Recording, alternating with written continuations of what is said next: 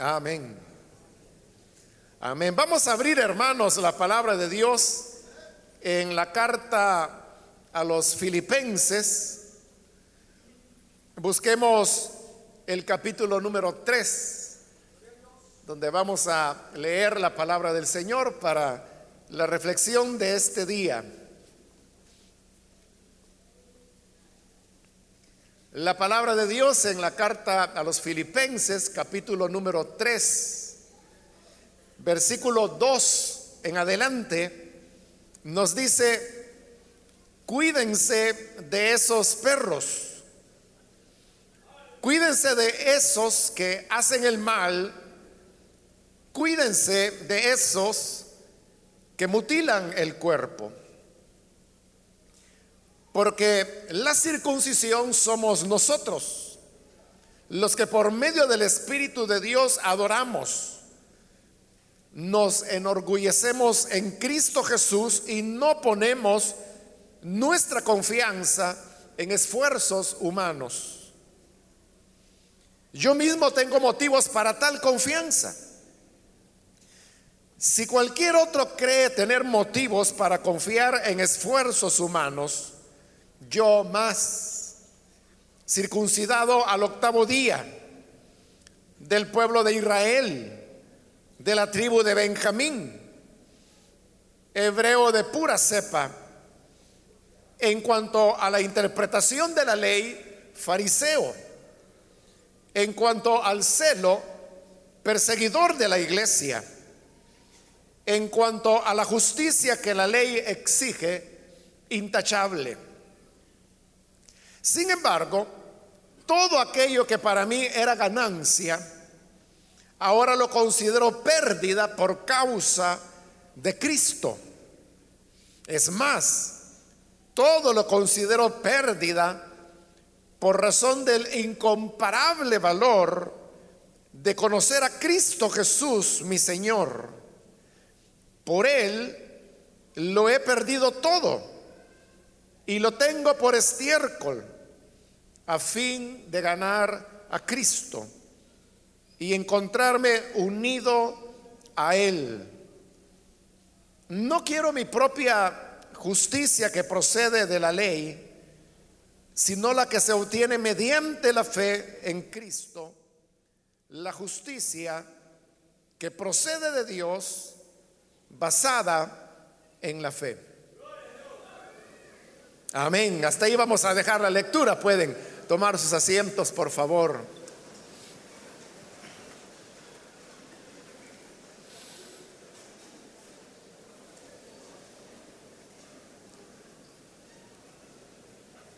Hermanos, en este pasaje que acabamos de leer, el apóstol Pablo está advirtiendo a la iglesia en Filipos que se cuiden de los judaizantes.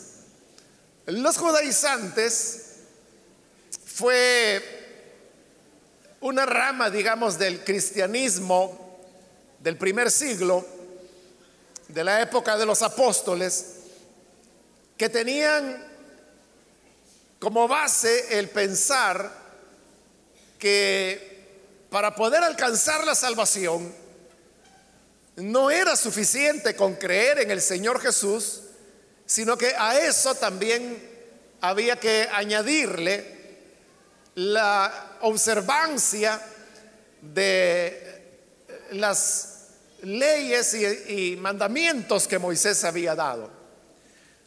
Uno de los cuales era el tema de la circuncisión, la cual pues es una eh, operación menor que se realiza en el miembro viril y que dentro del judaísmo, como también en otras religiones, es eh, considerada como una señal que esa persona realmente pertenece a Dios.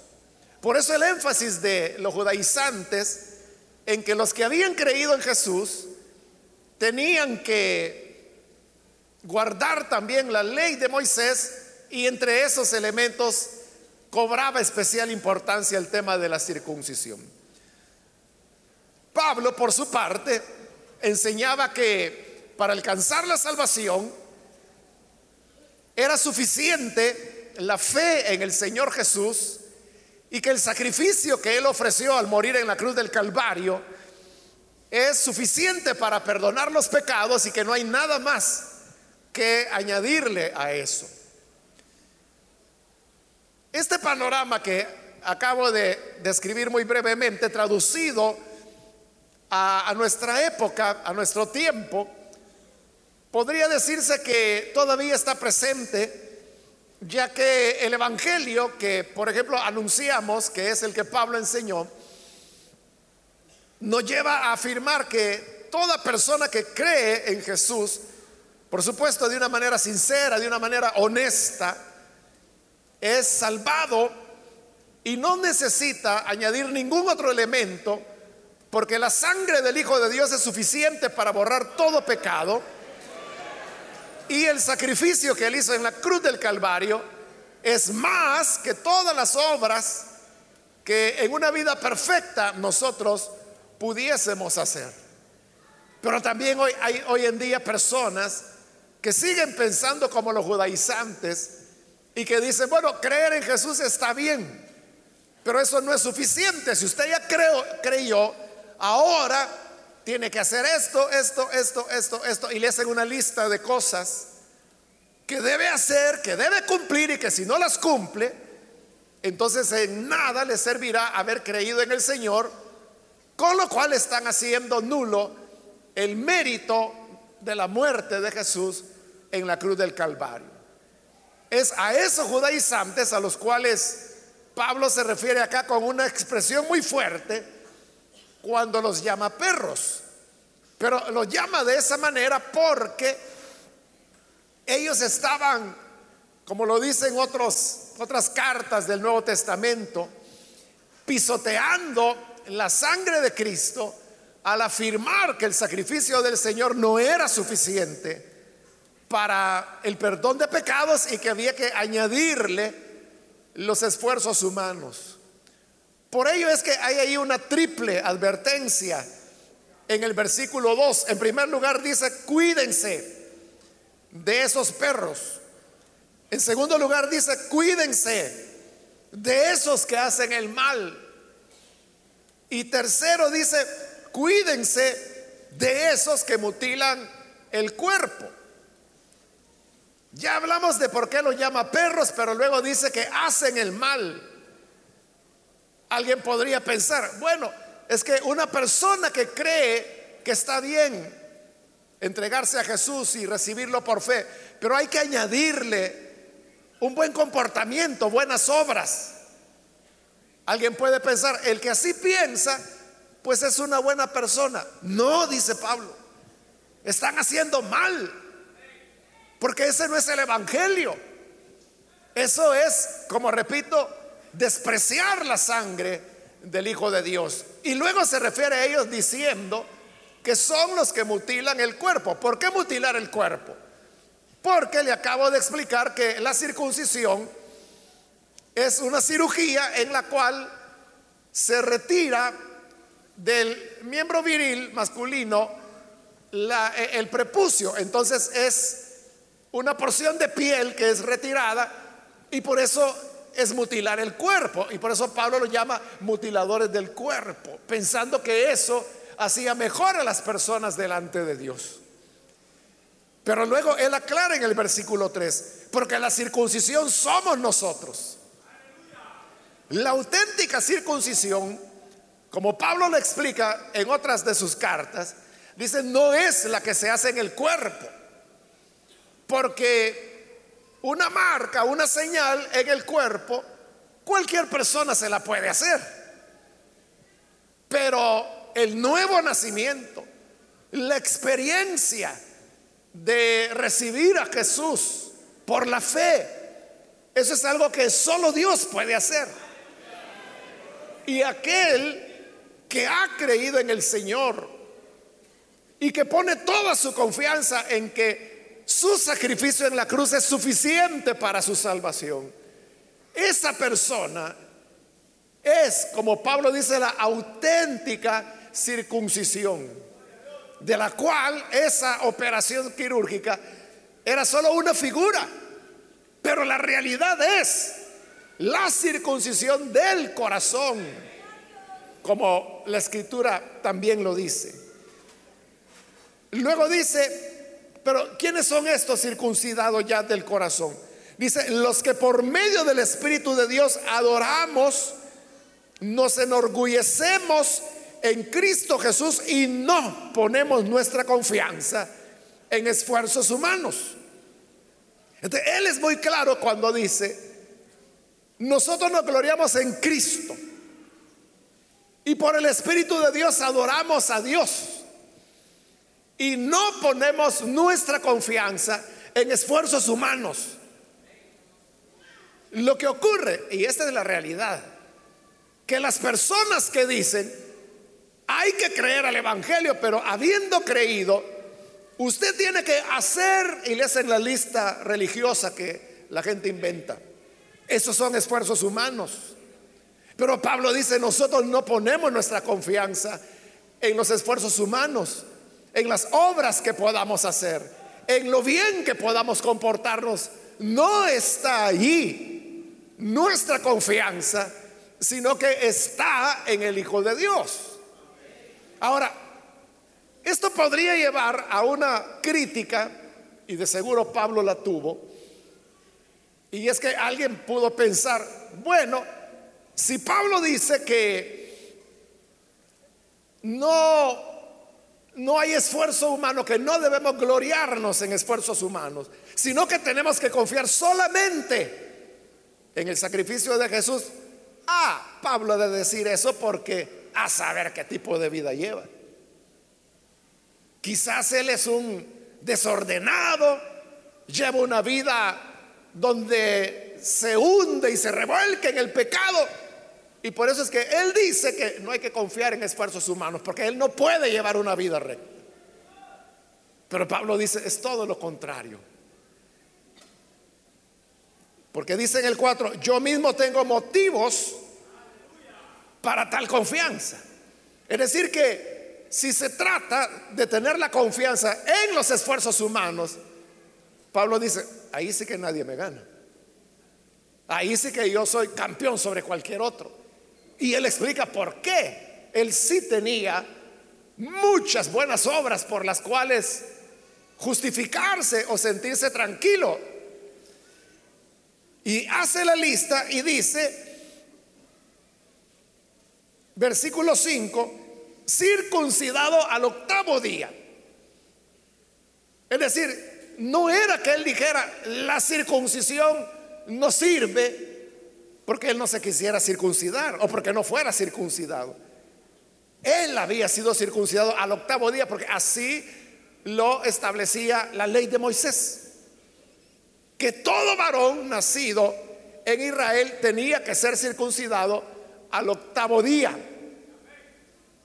Entonces vea, la obediencia de Pablo a la ley y a las obras que ella pedía había comenzado desde los ocho días de nacido.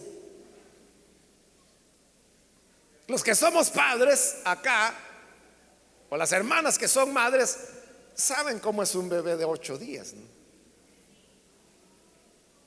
Y uno en lo que menos está pensando es que le operen a ese niño de ocho días de nacido. Digo operar porque ya le expliqué que la circuncisión era, y es todavía, ¿no? Porque por razones médicas algunas veces es recomendada, es prescrita por los médicos. Pero nadie está pensando que a un hijo, aunque sea menor la cirugía, se la hagan a los ocho días. Pero con Pablo así fue, porque eso es lo que la ley establecía. Y no era una época, hermanos, en que habían las condiciones que hay hoy en día, cuando hay bisturís de alta precisión, cuando hay quirófanos, que al menos pues se presume que están sin contaminación, que no hay bacterias, que no hay virus. No, en esa época, hermanos, eran ni siquiera eran médicos, eran los sacerdotes los que hacían la circuncisión. Y la hacían así con cuchillos de cocina.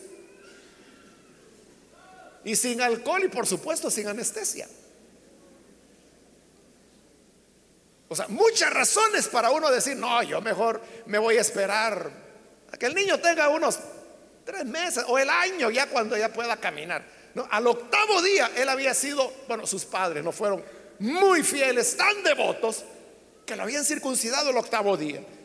Pero además dice que era del pueblo de Israel, el que tenía las promesas, el pacto, los profetas, los patriarcas, etcétera, a quien se le dio la palabra. Luego dice de la tribu de Benjamín, que es de donde había salido el primer rey de Israel, que fue Saúl.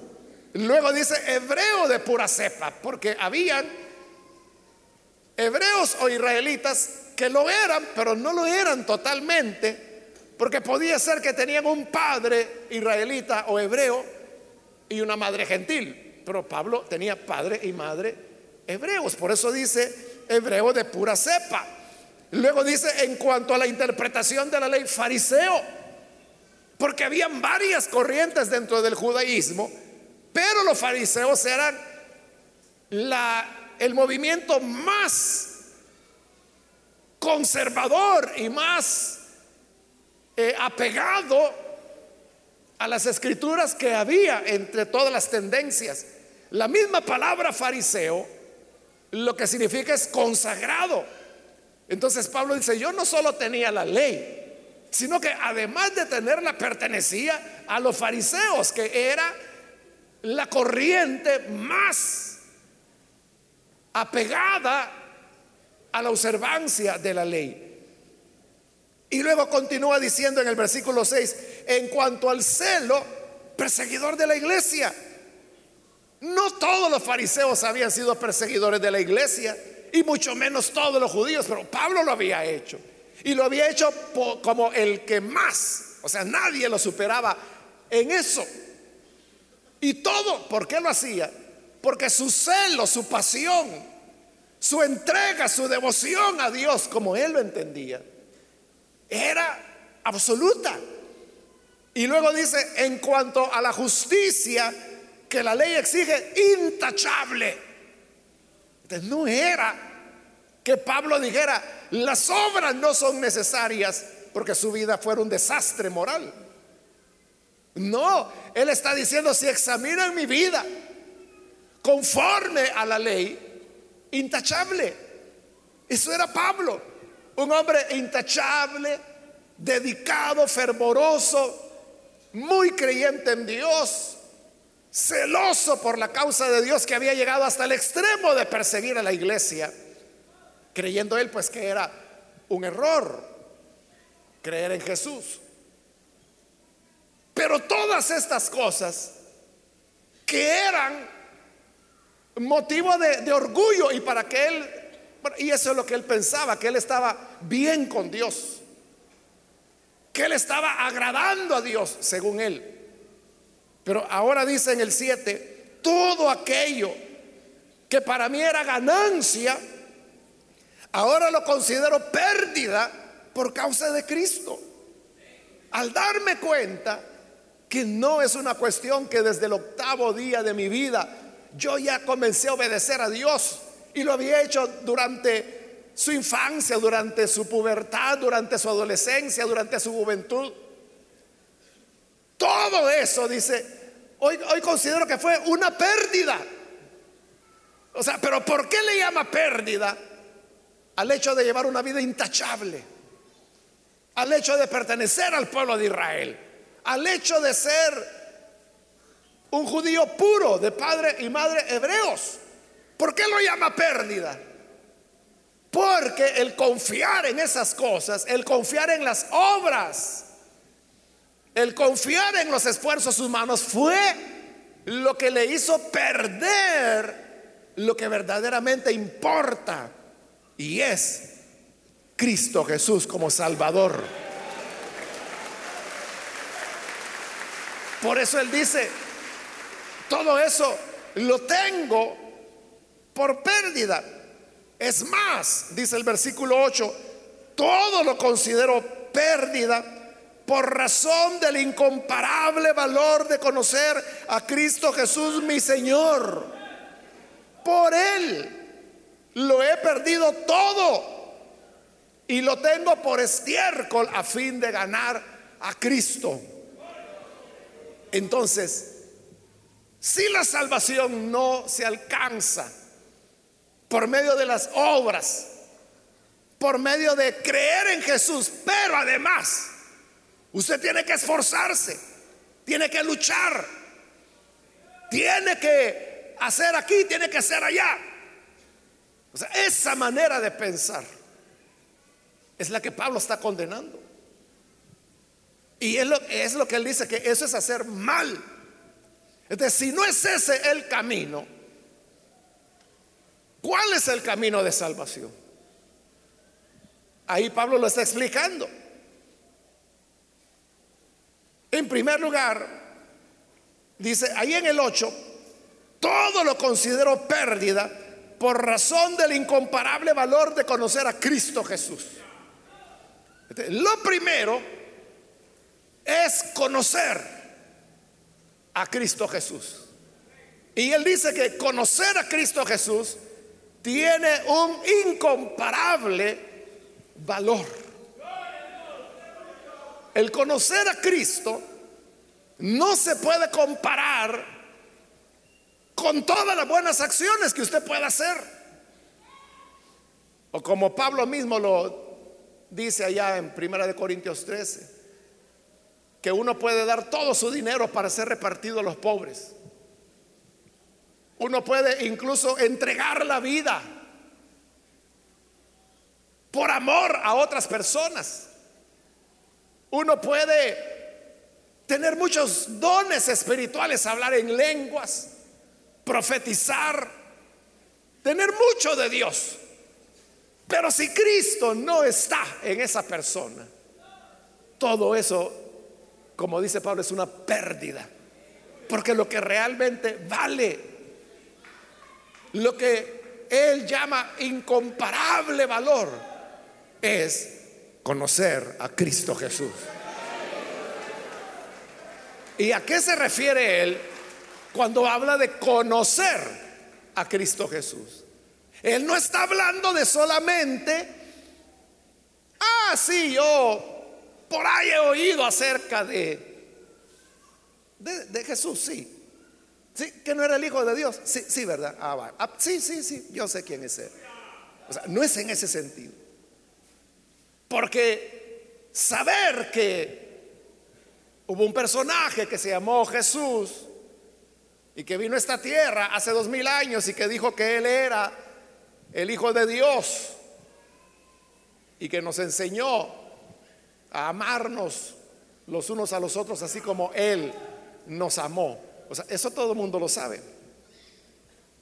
Pero no nos estamos refiriendo a ese conocer, a esa forma de conocer a Jesús, sino que cuando Él habla del incomparable valor de conocer a Cristo Jesús, es cuando uno llega a entender y a conocerlo como Salvador, pero mío. O sea, lo que tiene que ver conmigo. O sea, la gente sabe que, que Jesús vino para salvar al mundo. Eso toda la gente lo sabe. Bueno, usted sabe que aquí en, el, en nuestro país, que por cierto se llama El Salvador, ¿no? Eh, eh, el patrono, ¿cómo se llama? El Salvador del mundo. Y una de las plazas muy conocidas aquí en la ciudad, ¿cómo se llama? El Salvador del mundo. la gente sabe que Jesús es el Salvador del mundo.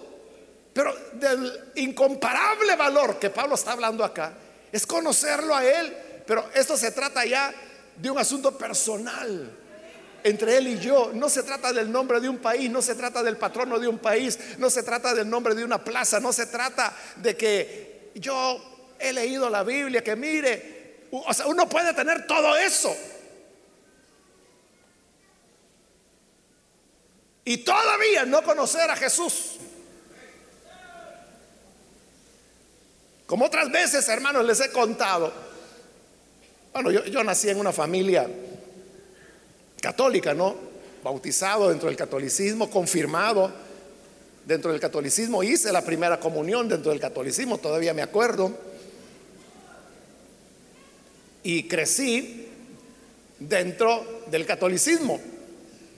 Toda mi vida yo estudié solamente en instituciones católicas, desde kinder.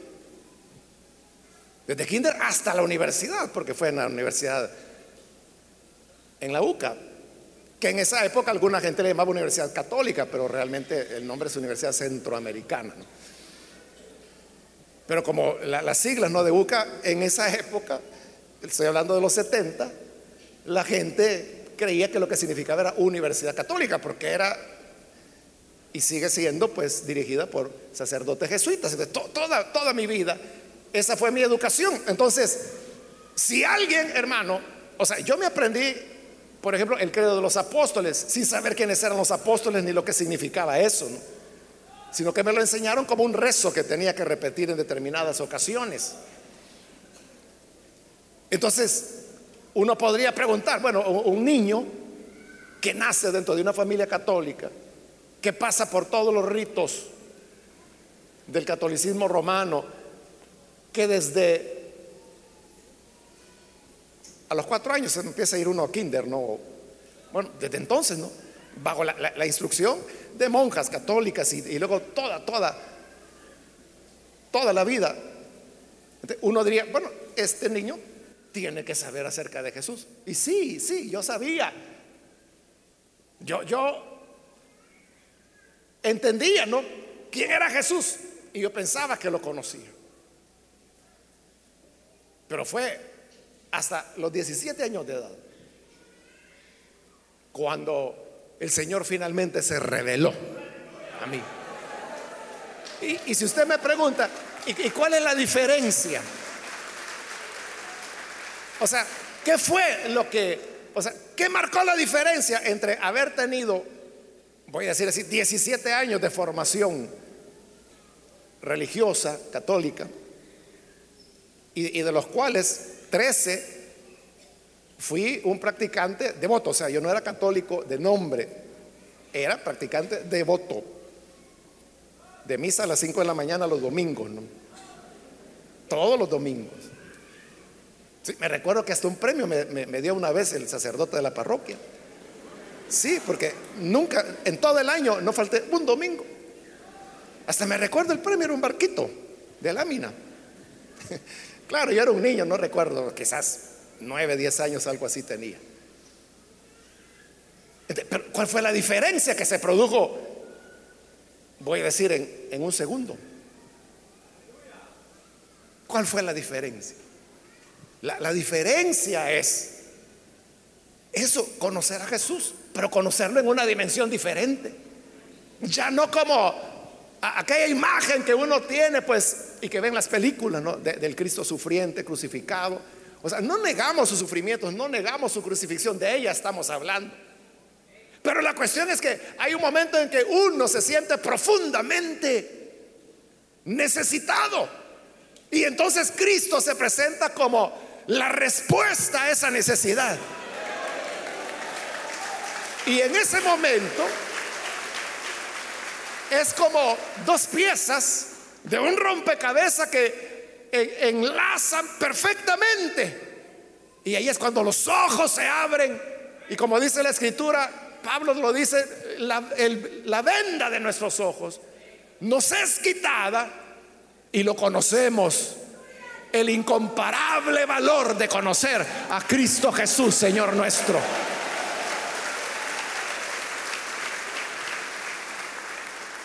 Yo no tengo palabras, hermanos, para poder describir exactamente qué, es eso. ¿Cómo es la diferencia? Hay que vivirla, uno tiene que haber experimentado ese encuentro con Jesús para saber cuál es la diferencia. Eso es lo primero. Luego dice, por él, por este conocimiento del Hijo de Dios, lo he perdido todo y lo tengo por estiércol a fin de ganar a Cristo. Las palabras de Pablo son fuertes. Porque Él ha estado hablando de una vida intachable, de una obediencia que comenzó al octavo día después de haber nacido, una herencia de fe de sus padres, una práctica muy religiosa dentro del fariseísmo, un celo que lo llevó a hacer lo que nadie en su época había hecho, el llevar una vida intachable. Ahora, todas estas virtudes, diríamos, Pablo aquí las está llamando estiércol. ¿Y por qué lo llama estiércol? Él lo dice ahí. Lo tengo por estiércol a fin de ganar a Cristo. ¿De qué significa eso? Significa que eh, la salvación es una renuncia a todo mérito, a toda, ¿qué le diría? Esfuerzo humano que uno pueda hacer. Pero es una renuncia que es hasta con desprecio, por eso Pablo lo llama estiércol. Y a lo que él está llamando estiércol no es que él era borracho, que se inyectaba droga, que tenía 10 mujeres. O sea, no es eso que le está llamando estiércol, le está llamando estiércol a la religiosidad, a la obediencia desde el octavo día de nacimiento, al hecho de pertenecer al pueblo que tenía las escrituras, que llevaba el nombre de Dios, al hecho de haber sido religioso, de haber sido de haber acumulado muchos méritos. A todo eso Pablo le llama estiércol en relación a tener a Cristo Jesús. Porque Jesús es más que las pobres obras que como humanos podamos hacer. Entonces, en la conversión debe existir una renuncia a querer ganar favores de Dios por medio de las obras o de nuestros esfuerzos o de nuestras cualidades o virtudes que podamos tener. Es una renuncia de esa confianza para colocarla toda tan solo en el Hijo de Dios. Le digo esto porque hay personas que esa es su confianza. Personas que dicen, no, si mire, yo, yo no soy malo, yo trato de ayudar a la gente. Si usted supiera cuánta gente yo he ayudado. Mire, ha habido ocasiones en que eh, mi plato de comida me lo he quitado de mi boca para dárselo a un ancianito que vi por ahí y que no tenía que comer. Yo no dudo que hay gente así. Y no digo que esté malo, ni Pablo dice que sea malo hacer eso. Lo que Pablo está diciendo es, si en eso vas a confiar para tu salvación, si esa va a ser la base de tu confianza delante de Dios, estás perdido. Estás haciendo mal. ¿Por qué? Porque eso es rechazar el camino de Dios que es a través de su Hijo Jesucristo. En Él somos plenamente justificados. ¿Y por qué Dios envió a su Hijo? Porque el ser humano no puede salvarse con sus méritos, con sus obras. Y por eso no es que las virtudes, las buenas acciones, el amor, la solidaridad se desechen. No, los evangelios la fomentan, pero la fomentan para aquellos que ya están salvados no la fomenta como medio para salvarse. No, no. Eso Pablo es lo que dice, eso es hacer mal. La salvación viene cuando uno desprecia, porque Pablo lo llama estiércol, todas esas cosas buenas en la cual uno tenía la confianza y dice, renuncio a confiar en mis esfuerzos, confiaré solamente en la sangre que Cristo derramó. Ahí se da la salvación.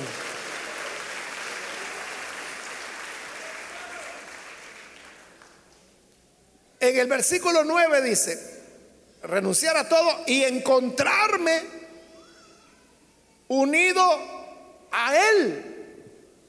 En la salvación también se da una unión.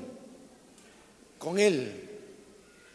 ¿Qué significa eso de estar unidos a Cristo? Significa que Él ahora es, es parte nuestra. Es parte orgánica de nuestro cuerpo. Por eso es que Pablo presenta en su carta a los Corintios a la iglesia como un cuerpo formado por todos los creyentes. Pero dice que este cuerpo no tiene cabeza. Pero Dios le pone cabeza y la cabeza es Cristo Jesús. Entonces, ahí habla de, una unidad orgánica. Hermano, usted sabe que la ciencia médica ha avanzado mucho. Y la ciencia médica puede, bueno, comenzó haciendo trasplantes de corazón, es decir, que el corazón de una persona se lo pasan al de otra. Hay trasplantes de riñones, puede haber trasplantes de médula, de huesos, de dientes. Y, en este avance, lo más reciente es que ha habido trasplante de cara. Y no porque una gente le diga al médico, mire, fíjese que me aburrí de mi cara, póngame otra. No por eso. Bueno, el, único caso que ha habido, porque es algo nuevo, ¿no? Es por un hombre pues que tuvo un accidente y su rostro quedó terriblemente deformado. Entonces le, ofrecieron la opción, nunca se había hecho, pero le ofrecieron la opción de hacerle un trasplante de cara. Y él aceptó. Entonces, una persona fallecida, le, obviamente todo dentro de condiciones médicas adecuadas, le quitaron la cara y se la pusieron al, otro, al vivo. Y él tiene cara nueva ahora. Y, lo que hoy se está intentando, fíjese, es hacer un trasplante de cabeza. ¿Sí? Hay una gran controversia, bueno, en primer lugar, médica porque hay médicos que dicen, no, es imposible. No se puede hacer un trasplante de cabeza porque suponiendo que lo haga, ¿cómo usted va a unir las médulas? O sea, ¿cómo va a conectar la, médula que nace precisamente de, la base del cerebro y que conecta con la médula espinal? No te, ¿Cómo? O sea, la ciencia médica eso no lo puede hacer. Pero hay médicos que dicen, sí, sí se puede. Hay una controversia médica, pero luego también hay una controversia ética. Porque algunos se han preguntado, ¿no? Bueno, y si a una persona le cambian cabeza, imagínense que tiene un grave accidente y ya su cabeza no le funciona, su cerebro está muy dañado. Se le pudiera salvar la vida si se lograra hacer un trasplante de cabeza, ¿no? Pero la gente pregunta, bueno, ¿y si le cambian cabeza? ¿Va a pensar como la cabeza del muerto? que ahora le pertenece a él. O él va a seguir pensando igual que siempre. ¿Qué va a pasar con los conocimientos que él tenía al tener una nueva cabeza? ahí vienen temas como por ejemplo, ¿a dónde está la conciencia del ser humano? ¿Es realmente que la memoria la tenemos en el cerebro y que aquí tenemos almacenado cómo nos llamamos, quién es nuestra familia? ¿O no está en el cerebro?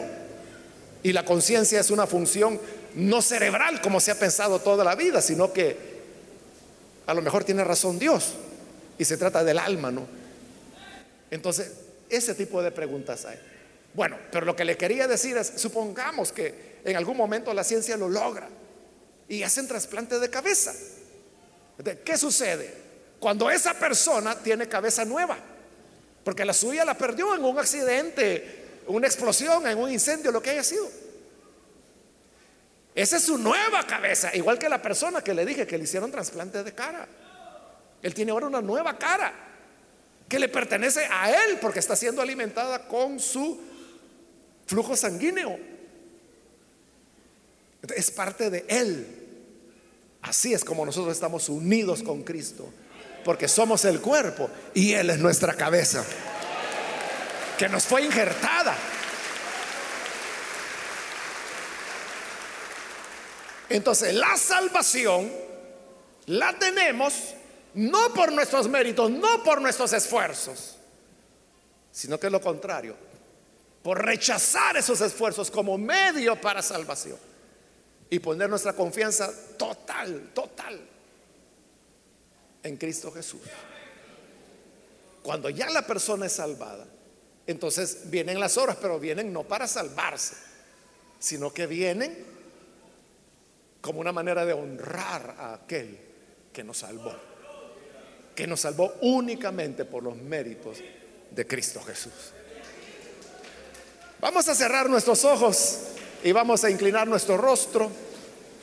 Quiero invitar si hay con nosotros amigos o amigas que todavía no han recibido al Señor Jesús y han escuchado hoy esta enseñanza en la cual yo creo que quedó muy claro que no es por obras ni por méritos, merecimientos que nosotros podamos lograr, sino que es tan solo por el sacrificio del Hijo de Dios. Yo quiero invitar, si hay con nosotros algún amigo o amiga que por primera vez ha escuchado la palabra de Dios y usted desea venir hoy para recibir a Jesús, le voy a rogar que por favor se ponga en pie en el lugar donde está si usted desea recibir al Hijo de Dios. Si desea recibir al Hijo de Dios, póngase en pie. Ya sea que oyó hoy por primera vez el mensaje o lo ha escuchado otras veces, ha visitado otras veces esta u otra iglesia, pero hoy usted desea dar este paso. Póngase en pie en señal que desea recibir al Hijo de Dios. Y vamos a orar. Vamos a orar por usted. ¿Hay alguna persona que necesita venir? póngase en pie. Le animo para que no vaya a perder este día. Póngase en pie si necesita recibir al Hijo de Dios. Solo le voy a pedir que lo haga rápidamente porque tengo el tiempo limitado. Pero si hay alguien puede aprovechar y también gano tiempo invitando si hay hermanos o hermanas que se han alejado del Señor, mas hoy necesitan reconciliarse. Póngase en pie también para que oremos por usted. Venga. Hoy es cuando la gracia del Señor le está invitando. ¿Hay alguna persona? ¿Hay alguien que necesita venir al Señor? O reconciliarse, póngase en pie y venga. Es el momento de perdón y de oportunidad. Muy bien, aquí hay un hombre que pasa. Dios lo bendiga. Bienvenido. Alguien más que necesita pasar. Póngase en pie. Aquí hay otro hombre. Dios lo bendiga. Bienvenido también. Algo otra persona que necesita pasar. Venga que el Señor le está esperando con los brazos abiertos. Muy bien, aquí hay una joven. Dios la bendiga. Bienvenida. De este lado hay otra persona más. Dios la bendiga. Bienvenida. Alguien más que necesita venir. Muy bien, ahí arriba hay un muchacho también. Dios lo bendiga, bienvenido. Alguien más que necesita pasar. Póngase en pie.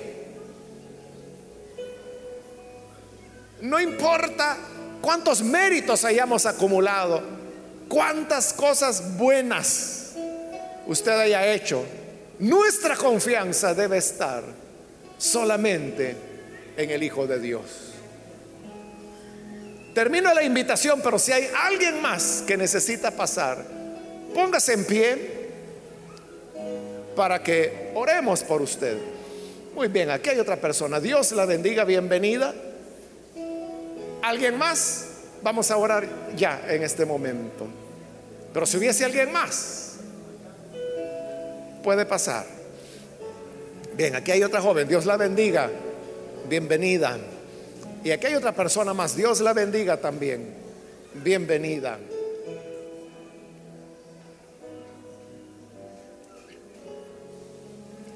A usted que nos ve por televisión o nos ve por internet o nos está escuchando por radio, le invito para que se una con las personas que están aquí al frente y ore con nosotros. Señor, gracias te damos por cada persona que ha venido a este lugar como también aquellos que a través de televisión, radio, están ahora abriendo su corazón y renunciando a los méritos personales para poner toda su confianza en tu Hijo Jesucristo, que es el que puede salvar, perdonar, dar vida nueva. Bendice, Padre amado, cada persona. Dales vida nueva. Renuévales. Y que así, Señor, tu gracia haga de ellos hombres nuevos, mujeres nuevas. Y ayúdanos a todos, a la iglesia, a vivir, Señor, de acuerdo a tu voluntad. Sirviéndote, amándote y en gratitud por esa salvación perfecta que nos diste en Jesús, hoy llevemos una vida que te sea agradable y honre tu nombre. Por Jesús nuestro Señor lo pedimos. Amén amén.